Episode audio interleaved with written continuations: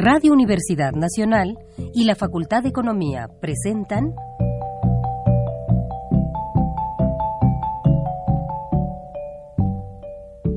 Los bienes terrenales.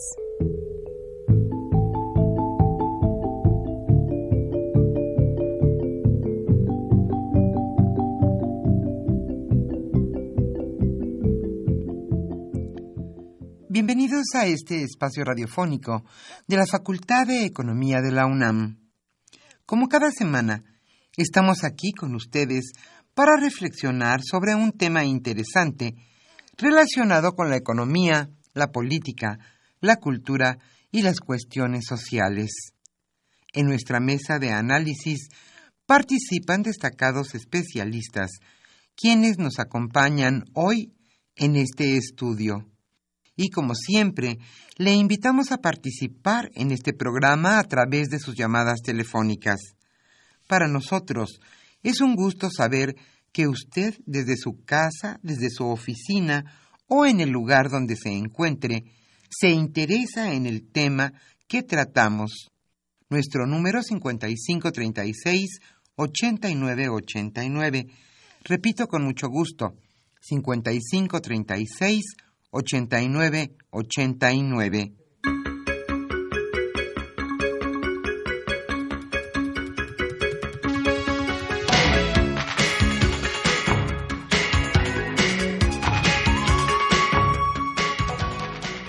Después de unas vacaciones en la UNAM, estamos con muchísimo gusto de nuevo con ustedes. En este su programa, Los bienes terrenales. Un programa, como usted sabe, de la Facultad de Economía de la UNAM y Radio UNAM. Hoy hemos elegido un tema que esperamos sea de su interés. Hoy hablaremos sobre la visión social en la Constitución. Sí, nuestra Constitución política. ¿Cuáles son los apartados principales que ven la visión social de nuestro México en nuestra Carta Magna? ¿Qué artículos son los más destacados en esta visión social? ¿Son los originales o han tenido cambios a lo largo de los años? ¿Cuál es su importancia? Y cuando hablamos de visión social nos referimos al derecho a la educación, a la salud, a la vivienda, al trabajo. ¿Cuál es esta situación que está plasmada en nuestra Carta Magna?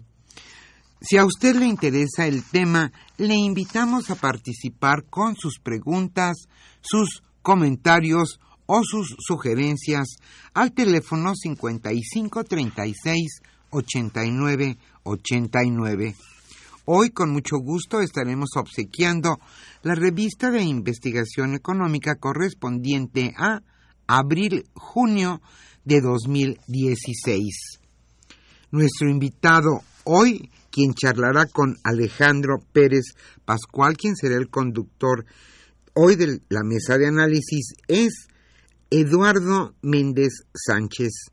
Él es catedrático de nuestra facultad, la Facultad de Economía de la UNAM, y sin duda un destacado institución. Entonces la invitamos a participar con nosotros. Pero antes de iniciar nuestra mesa de análisis, como siempre, le daremos una visión sobre lo que ocurrió durante la semana en materia de Economía.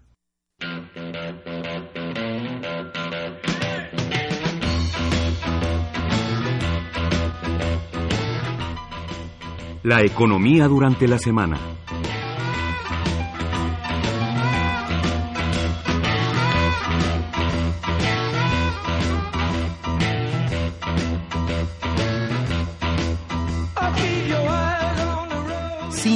alguna la nota de esta semana es el gasolinazo del mes.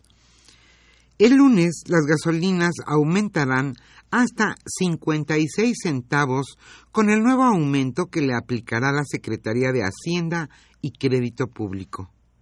La dependencia informó que la gasolina magna se venderá a 13.96 pesos cada litro cuando empiece el mes de agosto. Hoy se comercializa en 13.40, un alza de 4.18%. Por su parte, la gasolina premium aumentará 44 centavos y pasará de 14.37 a 14.81 pesos por litro con el cambio del mes. Esto significa 3.06% más. Y en el caso del diésel, este se venderá a 13.98 pesos por litro, 1.5% más que en julio o lo, que significa 21 centavos más. La razón de este incremento es que la referencia internacional de las gasolinas que Hacienda toma en consideración para calcular el precio cada mes aumentó. Pero con este incremento, las gasolinas se venderán en agosto alrededor de 3% por arriba del precio que tuvieron el año pasado.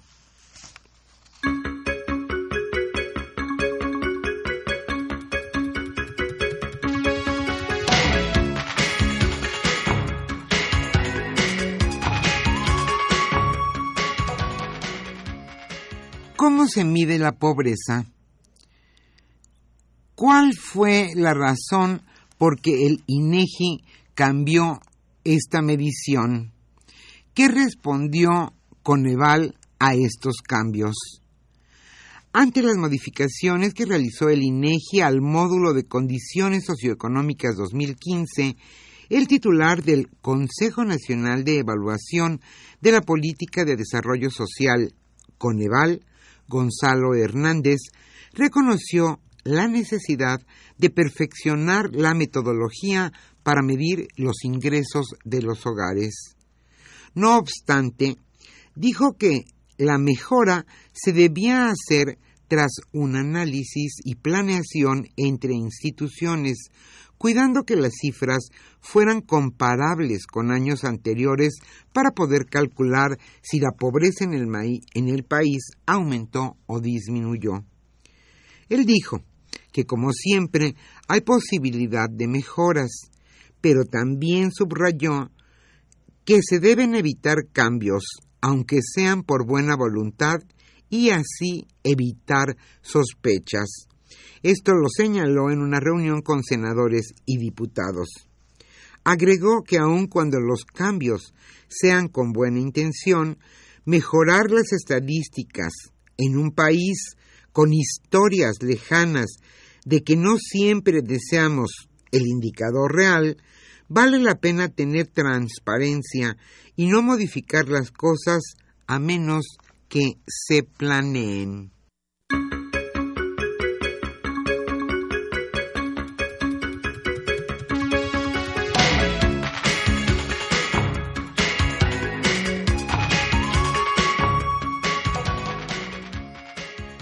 Y ahora sí parece día de malas noticias, pero efectivamente siguen las malas noticias. Las exportaciones sufren su mayor revés en siete años. En los primeros seis meses de 2016, las exportaciones del país se redujeron 5.69%, su baja más elevada en un periodo similar en siete años a tasa anual y ligaron con esto su segundo periodo comparable con caída. Esto lo revelan cifras ajustadas por estacionalidad del INEGI. Del mes de enero al mes de junio de 2009, las exportaciones se desplomaron 30.40% anual. El valor de las ventas al exterior en este 2016 ha sido de 180.650 millones de dólares en el primer semestre y las importaciones por su parte fueron de 189.949 millones.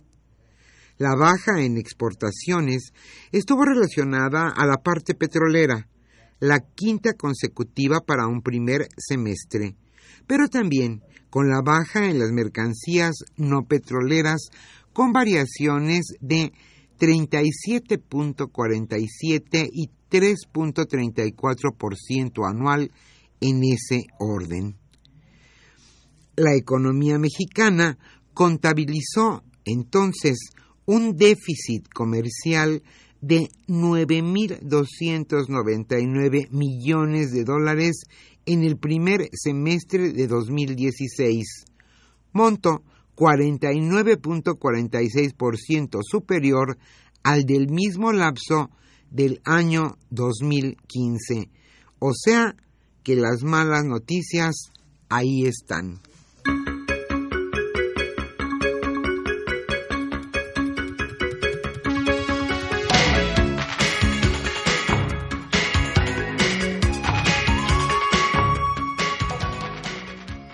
Y si todo lo anterior no bastara, el Producto Interno Bruto de nuestro país cae 0.3% después que llevaba 11 alzas. En abril-junio, el Producto Interno Bruto mexicano disminuyó 0.3% respecto a enero-marzo y es la primera vez que baja en 12 lapsos comparables. Fue en el segundo trimestre de 2013 cuando el Producto Interno Bruto retrocedió 0.97%. Esto de acuerdo con cifras ajustadas por estacionalidad del Instituto Nacional de Estadística y Geografía. El dato del segundo trimestre del año, basado en la estimación oportuna del PIB trimestral del INEGI, indica que la economía mexicana registró una reducción por los resultados negativos en las actividades secundarias, esto es, nuestro sector industrial, y también las primarias, esto es, nuestro sector agropecuario.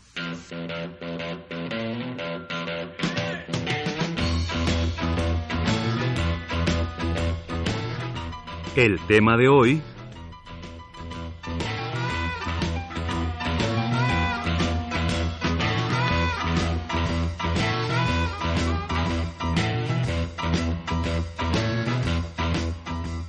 Como señalamos al inicio de este programa, hoy hablaremos sobre la Constitución, una visión social. ¿A qué tenemos derecho los mexicanos en cuestiones sociales? Hablamos de educación, empleo, vivienda, por ejemplo, también a cuestiones de seguridad social. Pero ¿qué artículos plasman estos derechos que tenemos todos los mexicanos.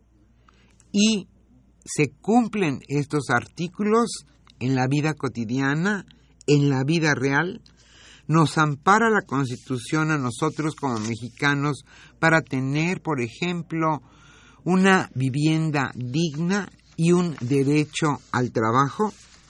Hoy sobre esto hablaremos, la Constitución, una visión social desde luego nos interesa mucho su atención y también su participación en este programa a través de sus llamadas telefónicas. Nuestro número 55 36 89 89. Hoy nuestro invitado es Eduardo Méndez Sánchez. Él es catedrático de nuestra facultad, la Facultad de Economía de la UNAM, y desde luego especialista en temas constitucionales. Hoy con Alejandro Pérez Pascual. Le invitamos a participar en este programa. Y antes de continuar nuestra mesa de análisis, queremos señalarle que hoy en los controles técnicos se encuentra nuestra compañera Socorro Montes y con mucho gusto, contestando sus llamadas telefónicas, nuestro compañero Pedro Rosales. Yo soy Irma Espinosa y le agradezco que esté con nosotros y también, si usted tiene tiempo, tiene ganas y así lo desea, participar en este tema sin duda interesante, la visión social plasmada en nuestra Constitución.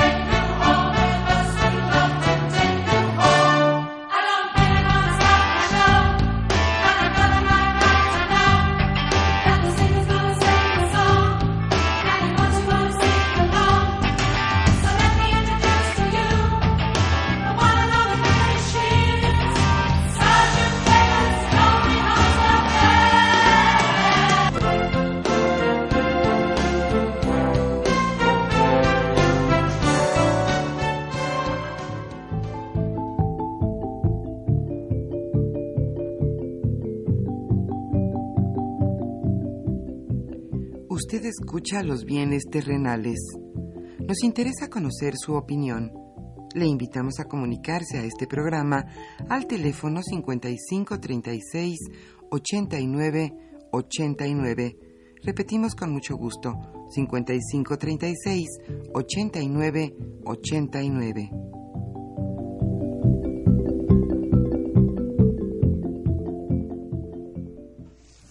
Muy buenas tardes, estimados radioescuchas.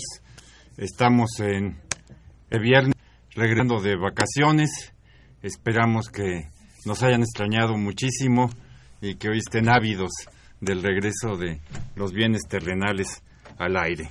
Eh, nos encontramos eh, nuevamente con ustedes en este desde Radio UNAM para platicar el día de hoy de un tema eh, consideramos que muy importante, pero que queremos también enmarcarlo en una serie de programas que tenemos eh, planeado generar en los, en próximas eh, meses, en función de que en el mes de febrero del próximo año, de 1900, del 2017, se cumplirán 100 años de la promulgación de la Constitución mexicana de 1917, que como todos sabemos es fue el acuerdo institucional político ¿no?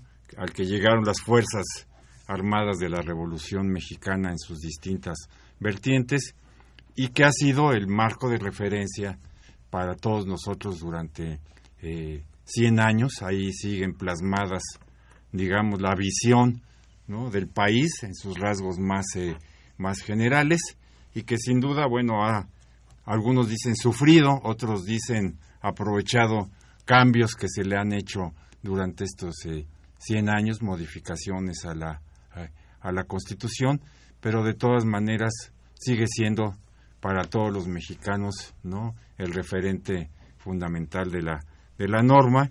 Y en esa norma indudablemente además de lo político sí es una norma que desde su origen incluyó ¿no? definiciones eh, precisas en, en, algunos casos, en otros no tantas, sobre cómo ver, cómo regular, ¿sí? cómo intervenir, cómo mejorar el ámbito económico y el ámbito social de nuestro, de nuestro país.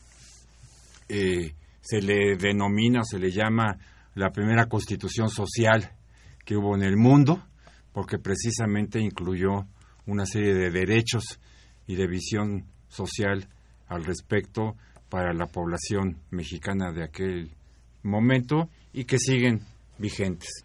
Entonces, repito, durante las próximas semanas iremos tratando de ir ¿no? trabajando este tema de la Constitución respecto a lo social como respecto a lo económico, respecto a la soberanía, eh, respecto a la regulación económica, a muchos temas ¿no? que tienen su sustento y tienen sus principios eh, de entrada fundamentales en la propia Constitución y de ahí se derivan ¿no? hacia las leyes eh, consecuentes y los reglamentos, pero que nos marcan el rumbo y el, marco eh, institucional en el que el país, por lo menos, ¿no? debería eh, moverse. ¿no? Otro de los grandes problemas es precisamente la falta de cumplimiento ¿no? de ese Estado de Derecho que está plasmado en nuestra Constitución, en nuestras leyes, que también sabemos es uno de los grandes problemas que México atraviesa, esa distancia, esa divergencia, ese incumplimiento ¿sí? entre la norma ¿no? y la ejecución y la práctica eh, real que tenemos los mexicanos pues durante los últimos eh, 100 años al respecto. Pero la mañana de hoy, la tarde de hoy que está eh, comenzando, vamos a tratar de comentar, digamos, esta vertiente de lo social, ¿no? Tan cara, tan importante, ¿no? Para todos los mexicanos y que arrancó precisamente a, través de la promulgación de la Constitución de 1917. Para ellos está con nosotros el maestro Eduardo Méndez, maestro de nuestra facultad, eh, también él es eh, egresado de la Facultad de Derecho y él se ha dedicado también a estudiar este tipo de relaciones ¿no? entre lo legal, la constitución ¿no? y el bienestar social que al final hemos eh, alcanzado los mexicanos ¿no? en su conjunto y también, como sabemos, en un marco de gran desigualdad. Entonces, Eduardo, empecemos por el principio, ¿no? ¿Qué es esta eh, fundamentación social del constituyente del, del 17? Ah, bueno, antes que nada, buena tarde. Es un placer estar con ustedes, acompañarlos. Un saludo a todos. Y eh, aquí lo, lo interesante de, digamos, de este tema eh, me quisiera yo retomar un poco lo que sería la idea de la constitución ¿no? y cómo se fue transformando brevemente en el sentido de que la idea constitucional, la idea moderna de las constituciones tenía que ver precisamente con los límites a la acción pública, a los límites al poder público de tal manera que lo que se buscaba con las constituciones es que los monarcas en turno no pudieran excederse de sus facultades, excederse de sus atribuciones en detrimento de la propiedad de algunas, de algunas personas y que posteriormente se fue trasladando a hablar de, libertades, ¿no? De tal manera que lo que es el siglo XVII, siglo XVIII, siglo XIX, la historia constitucional parece que se versa en, ese, en, esta, en esta cuestión eh, fundamental, lo que se conoce como la parte civil y política. Liberalismo muy ortodoxo. exacto. Entonces, eh, que es muy interesante y también es, es este, es, eh, digamos que ha, generado mucho estudio y mucha discusión al respecto y que mantiene una tensión fundamental con la idea de lo social. Pero es, es hasta prácticamente el siglo XIX donde empezamos a tener la necesidad de, de, que, de integrar la parte social. Si bien la modernidad, y esto ya lo podríamos discutir, aunque no es exclusivo del siglo XIX, la idea de, de empezar a reconocer la pobreza o de la aparición de la pobreza eh, o el, combate a la, a la, a la pobreza, este, de solución de, los, de las cuestiones sociales, en realidad vamos a encontrar muchos antecedentes, por ejemplo en Inglaterra, lo que se conocía como la ley de pobres, ¿no? Bismarck. Eh, Bismarck en 1800, 1880, 1883 hace una ley de, de, de maternidad, protección social, ¿no? jubilación. En Inglaterra, en 1900, prácticamente estás hablando de leyes en este sentido de protección a los trabajadores. Eh, eso va generando la necesidad de los antecedentes para que la cuestión social se integre, se integra a las constituciones. Es muy interesante porque yo, yo traía aquí en mis notas una, una cuestión de, de donde Marshall Berman empieza a describir, empieza a hablar de, de cómo la pobreza no se generó propiamente en la modernidad, pero sí se hace más visible de lo que ya era. ¿no? La modernidad fractura, hace bulevares, por ejemplo, está hablando de París, hacen bulevares en París, y lo que hacen los bulevares es sacar a toda esa gente que vivía en el centro, en, en, una, en francas condiciones, la sacan a la vista, a los, a los ojos de, todas las personas, ¿no? Entonces, por un lado, se construyó, se construyeron grandes ciudades, se construyó, se construyó todo un mundo, pero fue aparejado de que se empezó a hacer visible, se empezó a hacer visible eh, la desigualdad.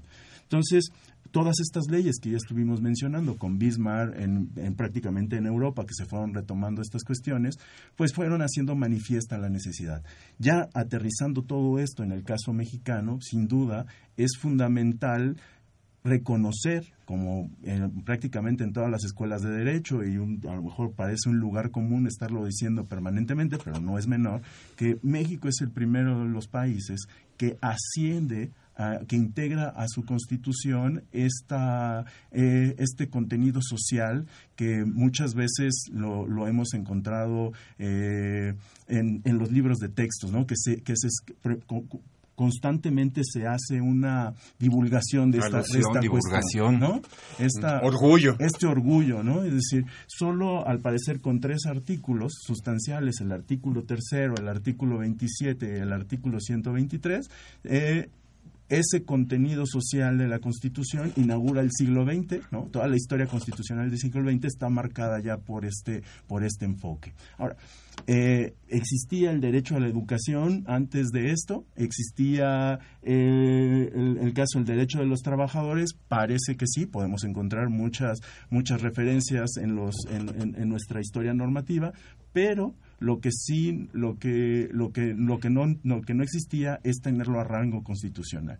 Y como eh, digamos un poco también un lugar común dentro de lo que es el estudio del derecho es la constitución es el máximo la norma fundante la norma eh, la base de todas de todo de todas las normatividades que de ahí se derivan. Entonces en el sentido de que la Constitución implica arreglos institucionales de forma de vida, pues lo que nos obliga es a respetarlo y obliga al Estado a dar y tratar de satisfacer estas cuestiones fundamentales, ¿no?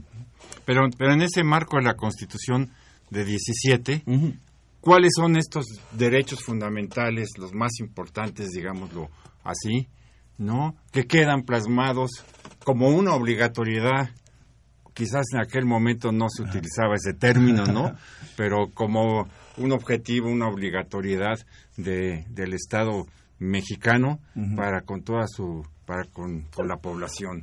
Los, los derechos que se eh, que, que, que se, que se integraron al texto constitucional del 17, que se conocen como este, precisamente este contenido social, es el artículo tercero, ¿no? Es el artículo tercero, que es propiamente el, el, la educación.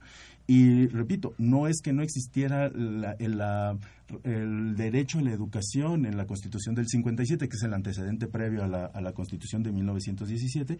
Sin embargo, lo que se integró en esa, en esa Constitución del 17, en ese artículo tercero, es eh, la obligación del Estado a proporcionar a todos los mexicanos eh, educación básica a todos los mexicanos que estuvieran en posibilidades de tomarla, ¿no? Entonces, por ejemplo, es una cuestión importante decir, el, ya existía el artículo tercero, tenía el contenido de la educación, pero se refería más a respetar la educación laica, a la libertad de elegir de los padres en qué tipo de educación querían darle a sus hijos. Lo que hace el artículo tercero constitucional en el 17 es adicionar la obligación del Estado para hacer democratizar la educación, ¿no? De, que todos tuvieran acceso y el Estado asumiera el costo y el cargo de, de, ese, de esa cuestión. El otro, otro de las cuestiones fundamentales dentro de ese contenido social es el artículo 27 constitucional, que después originó gran, gran controversia, porque no solo se trató de la cuestión del ejido, ¿no? De generar la propiedad social y la protección y el desarrollo del ejido como una de las grandes, grandes reclamos de, la Revolución Mexicana, una de lo que dio origen a la Revolución Mexicana. Eh, pero también en ese artículo 27 constitucional se retoma el concepto de la propiedad originaria de la nación. Entonces, cuando se habla de la propiedad originaria de la nación, es decir, que todos los bienes todos los bienes eh, que, bienes naturales y no naturales pertenecen originalmente al Estado mexicano. Y él decide a través de qué formas o, formas jurídicas o figuras jurídicas se traslada a los particulares. Y es, digamos es uno de los de los pero ahí ya nos vamos digamos a mm. tocaremos ese tema en algún otro de los programas porque de ahí arranca parte de lo que es digamos ya la constitución, la propiedad y, otros este, elementos. Pero tenemos la educación. ¿Qué otros derechos se, plasman en...? El, y entonces lo que es el artículo 123. El artículo 123, que también corresponde a otro de los orígenes de prácticamente las luchas sindicales que vienen desde el siglo XIX y que México, obviamente, una parte de la revolución también se hizo por, lucha, por las luchas obreras, eh, retoman todo este este catálogo de derechos laborales de jornada jornada de ocho horas jornada de ocho horas eh, vacaciones protección a la maternidad este derecho al trabajo no por propiamente de entrada derecho, principio derecho Derecho, al, trabajo, y derecho al trabajo en términos de eh, dignidad, ¿no? Sin, sin que se, se, nos respeten vacaciones, todo, todo, todos los del catálogo de derechos laborales. Pero, estos, digamos así, derechos originales, eh, en estos 100 años, ¿no? Eh, hemos ido añadiendo, ¿no? Muchos otros este, eh, derechos. O sea, en, eh, por lo menos en el sentido jurídico, en el sentido institucional, ¿no? Pasaremos un poco después a, a revisar los hechos, ¿no? ¿no? La realidad en la que, en la que vivimos. Pero en consonancia también con el mundo, digamos, ¿no? Con, con el mundo, con los las instituciones este, internacionales, etcétera, no nuestra constitución a través de sus modificaciones, no, no, eh, de sus cambios, han ido incorporando, digamos, el derecho a la vivienda, no, la cuestión de las pensiones, no, eh, etcétera. ¿Cuáles son todos estos, digamos, nuevos derechos, por decirlo de alguna manera, aunque quizás no sean este tan nuevos, que hoy conforman el bloque fundamental que está en nuestra, en nuestra Constitución. Yo creo, sin duda, que eh, lo que sí ha pasado es que la idea de lo social ha superado las cuestiones de bienestar económico. Es decir, sí es cierto que una parte del catálogo de derechos se va, se ha traducido en términos de derecho al trabajo, derecho a la, a la vivienda, derecho a la, derecho a la salud, derecho a este, derecho a las pensiones, a, la jubilación, de, pensiones que, que tienen que ver con una cuestión de bienestar económico. Lo que ha pasado con lo social es que se ha vuelto un concepto más amplio en el sentido de que no solamente estamos hablando de, estos derechos, sino también podemos integrar los derechos de representación, en el sentido de que se han generado figuras jurídicas que permiten e incluyen participación jurídica en las decisiones, en la toma de decisiones este, para en, dentro del Estado. ¿no? Podemos decir que las figuras de, democracia directa están incluidas en el texto constitucional eh, eh, y también son fundamentales.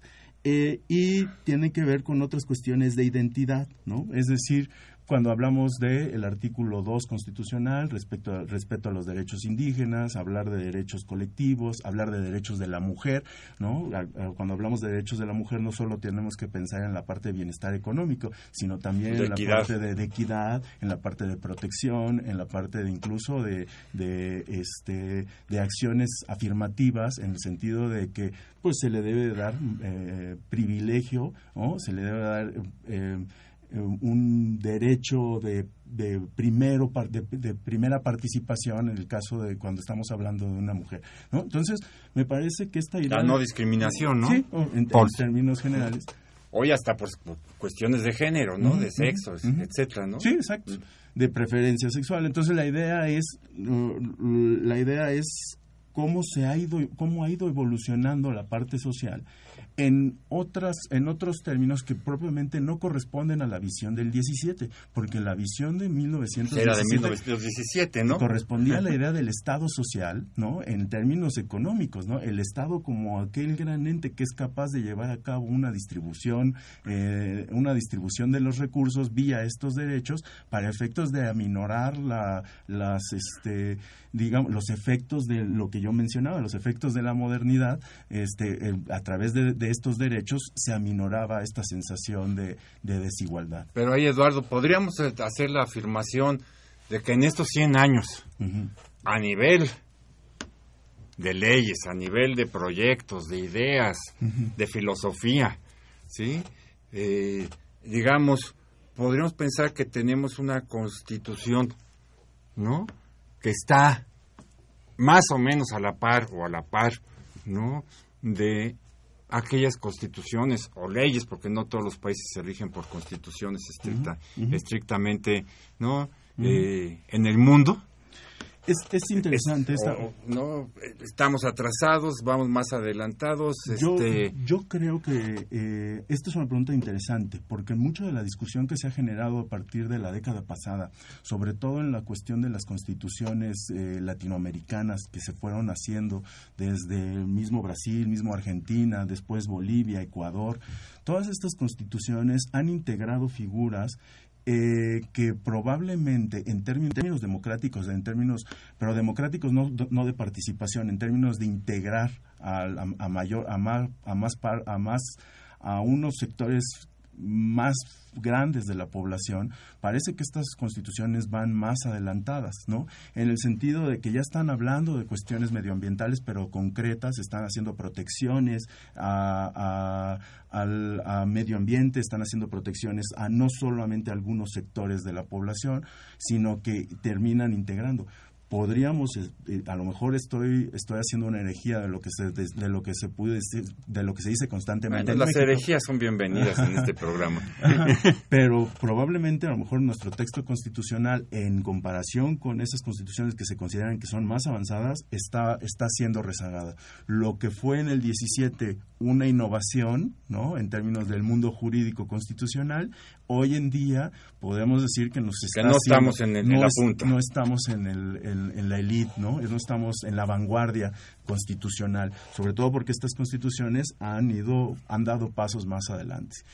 Vamos a un corte de, la estación y, y, regresamos para un poco ver, ¿no? De todo esto, qué tanto hemos logrado y qué tanto nos falta.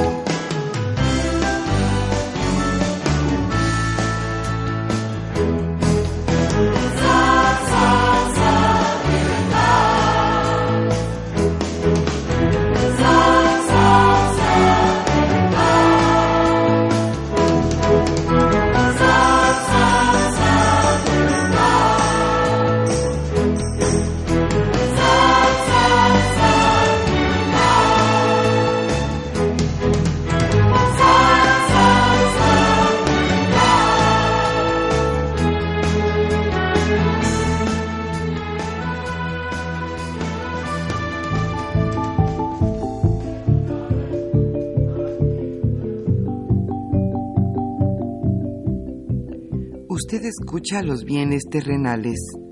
Nos interesa conocer su opinión. Le invitamos a comunicarse a este programa al teléfono 5536 89 89. Repetimos con mucho gusto, 5536 89 89.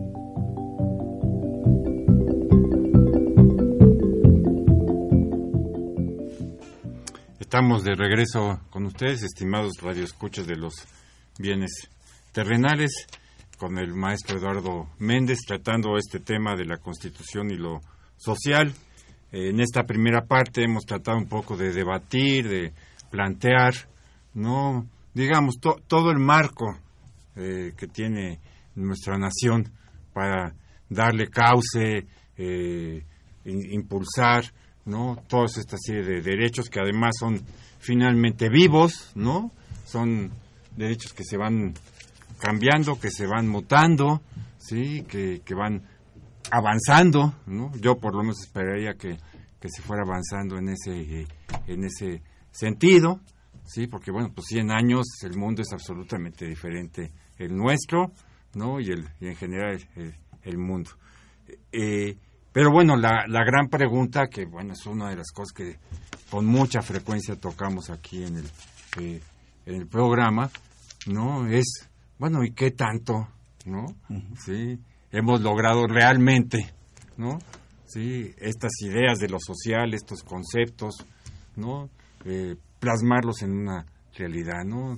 Tal vez eh, primaría en el eh, en el conocimiento o en la, en la idea de todos nosotros, ¿no? Pues que estamos lejos, ¿no? De una satisfacción, ¿no? De todos estos grandes derechos, ¿no? Que nos hemos dado los mexicanos a, a nosotros mismos, nos los hemos auto-otorgado a través de la, de la Constitución, ¿sí? a lo mejor no coincides, este, a lo mejor sería una visión muy contractualista de la Constitución, pero bueno, ahorita tú eh, eh, nos dirás, pero un poco, este, ¿no? ¿no? Tenemos, obviamente, todos sabemos, problemas de, de pobreza y de pobreza extrema. Eso quiere decir que, que, estos derechos sociales están muy lejos en, en varios sentidos de, de, ser alcanzados por, por una importante parte de la población.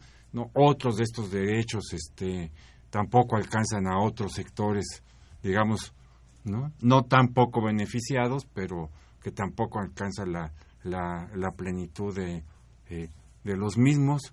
Y bueno, este tema, ¿no? De lo social, pues es un tema recurrente que tenemos aquí, ¿no? En el programa. Y la economía finalmente es un sistema para mí, una fórmula para poder alcanzar precisamente, ¿no? Ese bienestar social que es el que desearían, ¿no? Eh, pero un poco la pregunta, ¿no? Esta comparación entre realidad y derechos, ¿cómo la observas eh, eh, tú? Yo creo que si podemos hablar de un déficit en términos de la materialización de los derechos, en los alcances concretos de los derechos, me parece que ahí está ese, ese déficit. Una cosa ha sido el, el desarrollo la integración de los textos constitucionales o la integración en los textos constitucionales de todos estos derechos y que cada vez tenemos más derechos, este, incluso en estas constituciones de avanzada que, yo mencionaba, sin duda el límite terminan siendo los recursos, el límite terminan siendo aquellas cuestiones que realmente vas a poder cumplir. Y, la voluntad de los gobernantes en, en cada momento, pues, ¿no?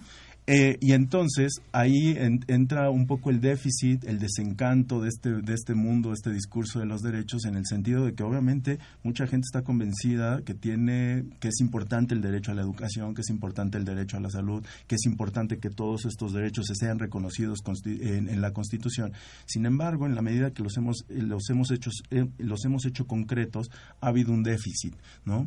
Es decir, el términos del derecho a la educación, si lo vemos en el caso en el caso de nuestro país, pudiéramos, si lo analizamos desde un punto de vista, podemos decir, parece que ya cumplimos pero en la medida de que lo observamos de manera integral como derecho un poquito más a fondo. un poquito más a fondo podemos ver que tenemos tenemos mucho trabajo por hacer. En cuestión de salud lo mismo no no es menor lo que se ha hecho no es menor lo que ha pasado en estos 100 años en el caso de nuestro país en el caso del desarrollo de la infraestructura escolar en el desarrollo de la infraestructura de salud. Sin embargo parece al menos en el caso de México es que construimos una casa que para, para cinco o seis personas, pero en realidad la familia era para 20, ¿no? Entonces, eh, la familia era de 20 personas. Entonces, la posibilidad de satisfacer plenamente a esas 20 personas con los recursos que tenemos, pues eh, ha, generado un déficit en términos de, materialización concreta de esos derechos, ¿no? Y creo que pudiéramos entrar a hablar de algunos en específico, en los cuales pues, simplemente terminará siendo esta, eh, terminaríamos haciendo esta reflexión. Aquí es importante eh, pensar que, que, hemos, nos hemos alejado de la discusión de, de de los costos de los derechos. Normalmente estamos hablando de la exigencia de los derechos, del reconocimiento de mis derechos, pero en la, menos en la parte académica, en alguna parte del planeta, se está discutiendo de, oigan, pues este está bien, vamos a hablar de derechos y vamos a reconocer todos los derechos que tú quieras. Al final, sí, es eh, si las constituciones son la expresión de la interacción de grupos como un proyecto de vida, pues entonces, pues vamos a aceptar que, que, existen derechos. Pero en esa misma interacción, en ese mismo proyecto de vida en conjunto de una sociedad, pues también debemos empezar a hablar de los costos que implica el reconocimiento. Y las obligaciones. Y las obligaciones, por supuesto, ¿no? Ya una obligación concreta es quiero quiero más carreteras, quiero más, más servicios que me den, pues debo de aceptar que eso me va a costar vía impuestos y que pues debo empezar a, cumplirlos, ¿no? Vamos a ver qué, qué están pensando nuestros, eh, nuestros radioescuchas. Eh, Jesús Ríos de la Miguel Hidalgo eh, nos dice la modificación radical del espíritu y la letra de los artículos eje de la Constitución del 17 plantearon para muchos, entre ellos gente como Muñoz Ledo, la necesidad de una nueva asamblea constituyente. ¿Cuál es su opinión? Eh, es, una nueva constitución iría muchísimo más allá en términos de los derechos ya establecidos en la eh, en la actual. Voy a seguir con las preguntas, ¿no? Pero para que vayamos este un poco tomando tomando en cuenta, ¿no? Eh, Arturo Báez Hernández de la Benito Juárez, las normas de la Constitución no se cumplen. Los poderes no cumplen con sus obligaciones y el mejor ejemplo es el problema actual de los maestros. Sin llegar a la violencia se deben desbloquear las vías de comunicación. La economía ya empieza a resentir la situación. Ahí hay una contradicción entre derechos, ¿no? Los derechos de unos que se ven vulnerados por sin generar un juicio al respecto, ¿no? Por el movimiento de otros que según ellos están defendiendo otros este otros, derechos. Entonces la sociedad de repente se encuentra entre la contradicción de, derechos, una coalición de, derechos, una coalición de derechos a lo mejor tan válidos unos como como los otros, ¿no? Fernando López Leiva de Naucalpan dice el próximo año veremos al gobierno federal festejar con bombo y platillo una constitución que mutiló con sus reformas, como es el caso del artículo 27. Se nos viene un tsunami de, simulación, nos dice eh, Fernando. Eh, David Santiago Montesinos. A través del déficit comercial se puede decir que el empleo disminuyó. Eh, alguien por ahí dijo, al diablo las instituciones, yo lo personal confío en las instituciones públicas, el caso reciente del INEGI. No confío, él no confía en las, este, en las instituciones. Hay dos niveles, ¿no? O sea, las instituciones y después, ¿no? Los actores, ¿no? Frente a las propias instituciones. Eh, María Eugenia Rodríguez de, de Toluca, van a hablar de cultura, se está contemplado el derecho a la cultura en la Constitución, está, está contemplado, ¿no? Hasta donde yo entiendo, ¿no?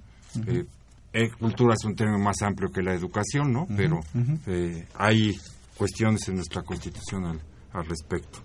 Marcela Argumedo López de Miguel de la Miguel Hidalgo, si la Constitución señala el derecho al trabajo, ¿qué significa esto?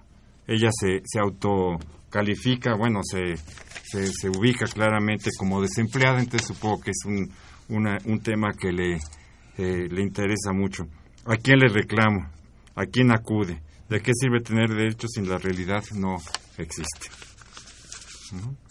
Raimundo Frías Santoyo, Xochimilco, estudiante. El Estado ha renunciado a otorgar a los mexicanos los derechos que nos corresponden. La educación que imparte es insuficiente. No existen empleos suficientes. Los créditos que otorga para viviendas son de usura e impagables.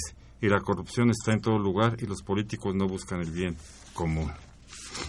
Agustín Mondragón del Centro Histórico nos eh, comenta, la esencia de nuestra constitución política de los Estados Unidos mexicanos no existe, ya que han destrozado los derechos fundamentales que protegía como la educación, trabajo, soberanía de la tierra y sobre todo por estar entregando nuestros recursos naturales a empresas explotadoras extranjeras. Con las más de 600 reformas esta constitución ha muerto socialmente. Rodolfo Salgado de Coacalco. Decía en el siglo XIX Ponciano Arriaga que si la Constitución no se cumple es letra muerta y yo entiendo que la Constitución señala que los recursos naturales son de los mexicanos y sin embargo las empresas extranjeras se los llevan con la complicidad del gobierno. Y Claudia López de Nezahualcóyotl, ¿bajo qué argumento el Estado o gobierno se quieren deshacer de sus responsabilidades con la sociedad como educación, salud, etcétera? Todos se lo quieren dejar al mercado. Entonces, ¿por qué sigue siendo tan impositivo con los impuestos y recortes? David Santiago Montesinos nos dice, en relación a lo que dice el invitado, está justificando los cambios en la Constitución porque ahora son otros tiempos, argumenta. El país sigue igual de jodido. La Constitución de los Estados Unidos tiene más de 300 años y solo lleva menos de 30 enmiendas y como es un país poderoso. Eduardo, no sé, todas estas cuestiones, este, es muy amplio, ¿no? Uno de los grandes temas es el incumplimiento o la falta de voluntad o la transgresión que no se diría, ¿no? Pero que en los hechos se, se, ejecuta, ¿no? O al final también visiones distintas de qué es lo que debe contener y no contiene, o interpretación incluso, ¿no? Del, del propio marco institucional. ¿No? que se puede ver e interpretar desde muchos este, ámbitos. Cuando he hablado de estos temas con mis alumnos, normalmente lo que permea mucho es el escepticismo. ¿no? El escepticismo. Aquí lo tenemos.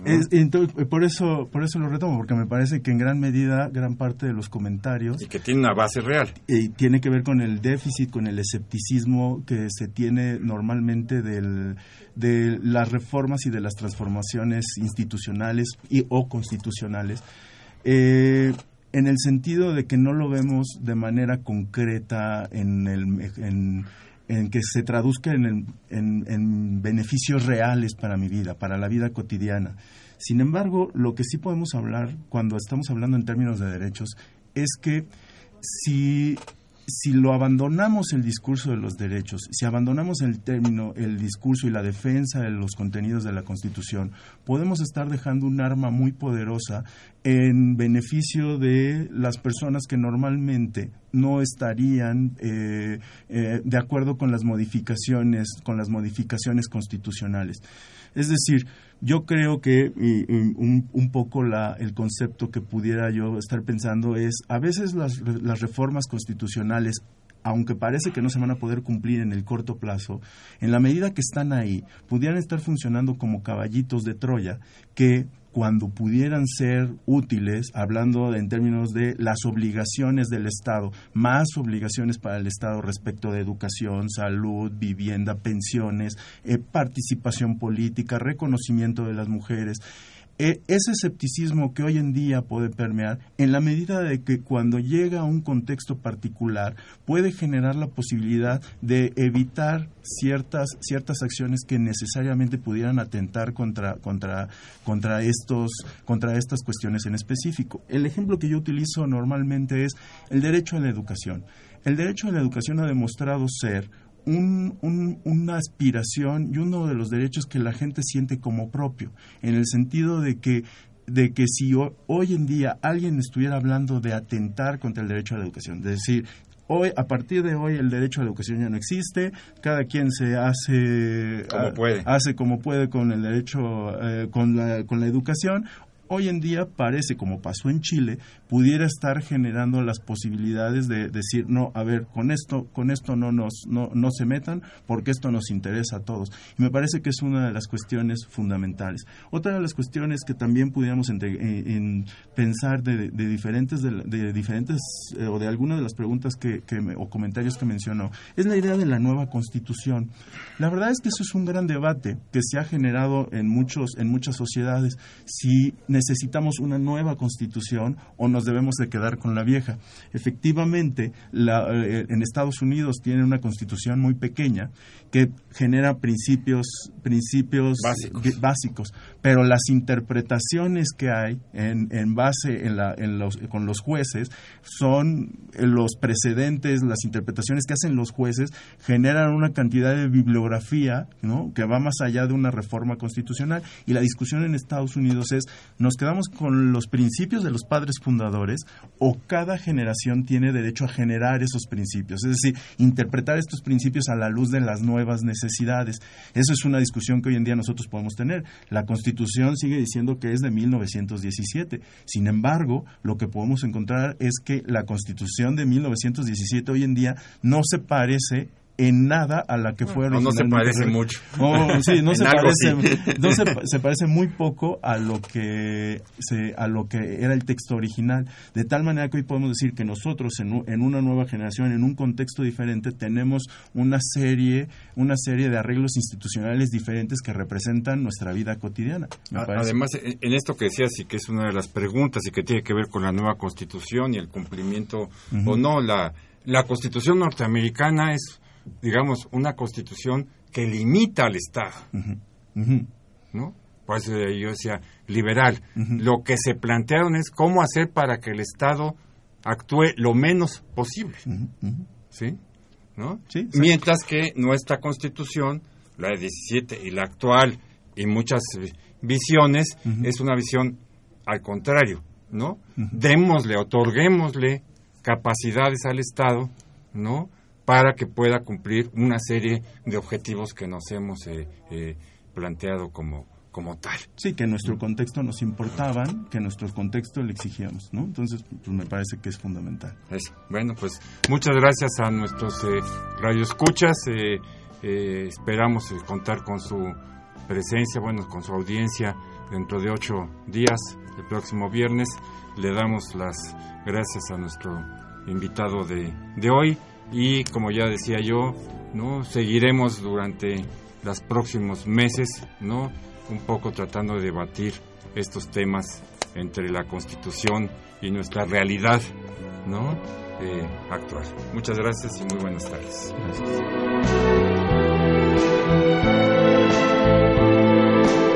Agradecemos su atención y participación en este programa a través de sus llamadas telefónicas y la invitamos la próxima semana a la misma hora en otro programa más de los bienes terrenales. La coordinación general fue de Carlos Javier Cabrera Adame. La coordinación académica de Aníbal Gutiérrez, Roberto Cabral, Alejandro Pérez Pascual, Rubén Antonio Miguel y Leonardo Lomelí Vanegas. En los controles técnicos, nuestro compañero Humberto Sánchez Castrejón y en la voz y producción su amiga Irma Espinosa, quien se despide de ustedes y le desea un agradable fin de semana.